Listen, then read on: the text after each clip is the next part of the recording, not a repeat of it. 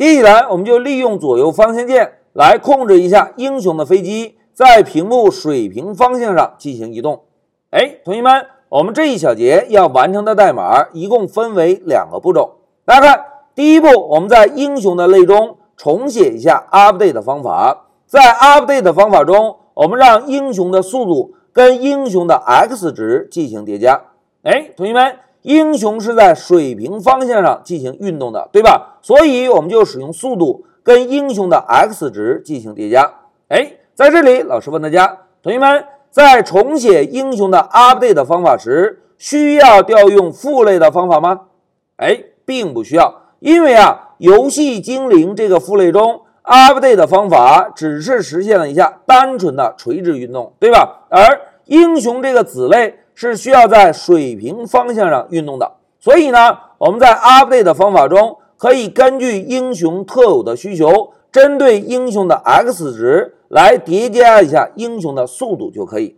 哎，这个就是英雄的 update 方法。当 update 的方法准备就绪，我们啊就要回到主程序，找到事件监听方法。在事件监听方法中，我们来监听一下。用户是否按下了左右方向键？然后根据用户的选择来设置一下英雄的速度。哎，同学们看，如果用户选择向右，按下了向右方向键，我们就把速度设置为二。哎，二是一个正数，对吧？大家看，用一个正数跟 x 进行叠加，x 是不是越来越大？x 越来越大，英雄的飞机就会向屏幕的右侧移动，而用户按下了向左的方向键呢？哎，我们就把速度设置为一个负数。同学们，用一个负数跟 x 叠加，是不是会让 x 值越来越小？哎，x 值越来越小，就会让英雄的飞机向屏幕的左侧不断移动。同时要注意哦，如果用户按下的键既不是左方向键，也不是右方向键，那么我们就需要把英雄的速度设置为零。设置为零之后，再跟 x 进行叠加，同学们，英雄的位置还能够发生变化吗？哎，就不会了，对吧？这个就是我们在这一小节要完成的代码。先准备一下 update 的方法，再监听一下左右方向键。好，目的明确之后，就让我们回到 Pycharm。同学们，老师啊，首先找到为主程序提供工具的飞机精灵这个模块。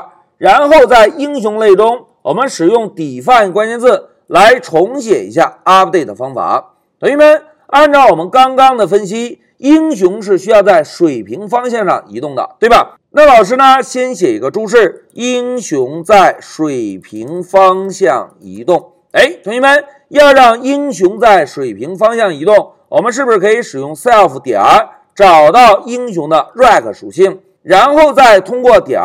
找到 x 属性，因为啊，我们把 x 属性做了修改，就能够让英雄在水平方向上发生移动了，对吧？现在老师啊，用一个加等于，我们让英雄的 x 跟英雄的速度做一个叠加。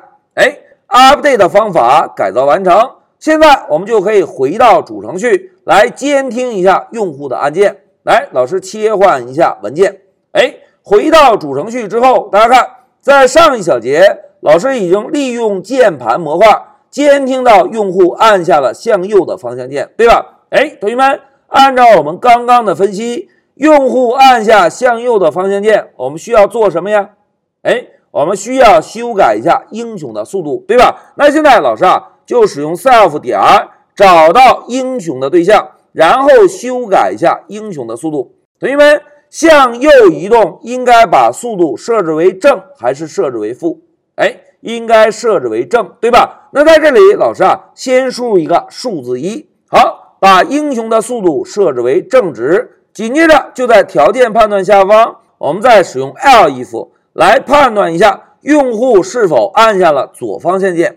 哎，同学们，老师啊，同样使用 pygame 点儿，然后输入一个大写的 K。哎，再输一个下划线，然后找到 left 这个常量。哎，因为我们现在要判断的是用户是否按下了左方向键，对吧？那如果条件成立，我们是不是应该修改一下英雄这个对象的速度？如果用户希望向左移动，我们就把英雄的速度设置为负一。哎，设置完成，同学们不要忘记哦。如果用户按下的是其他键，我们应该怎么样？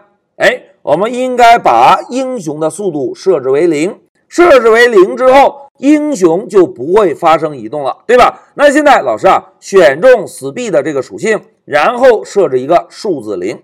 好，代码改造完成。同学们，现在老师就运行一下程序，看看现在能不能通过左右方向键来控制英雄的移动。来，Shift F10，走。哎，游戏启动了。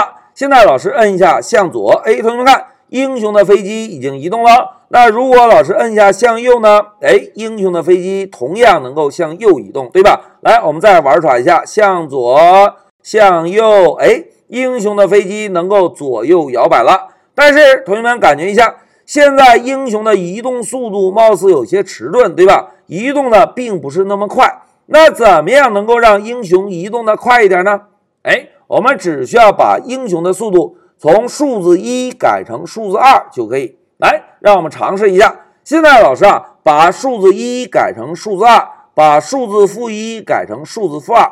来，我们再运行程序，体会一下。现在 Shift F 十走，哎，游戏启动了。现在老师先摁向右，哎，同学们看，英雄的飞机果然灵活了很多，对吧？右右右，左左左，哎，同学们。在这一小节，我们就实现了一下利用左右方向键的监听，控制英雄的飞机在屏幕上左右移动，对吧？在这一小节，关键的代码在于我们在英雄类的 update 方法中，使用英雄的速度跟英雄的 x 值进行叠加。哎，一旦叠加，我们就能够实现英雄在水平方向上移动了，对吧？那在这里，老师再问大家，同学们。在英雄的 update 方法中，需要调用父类的方法吗？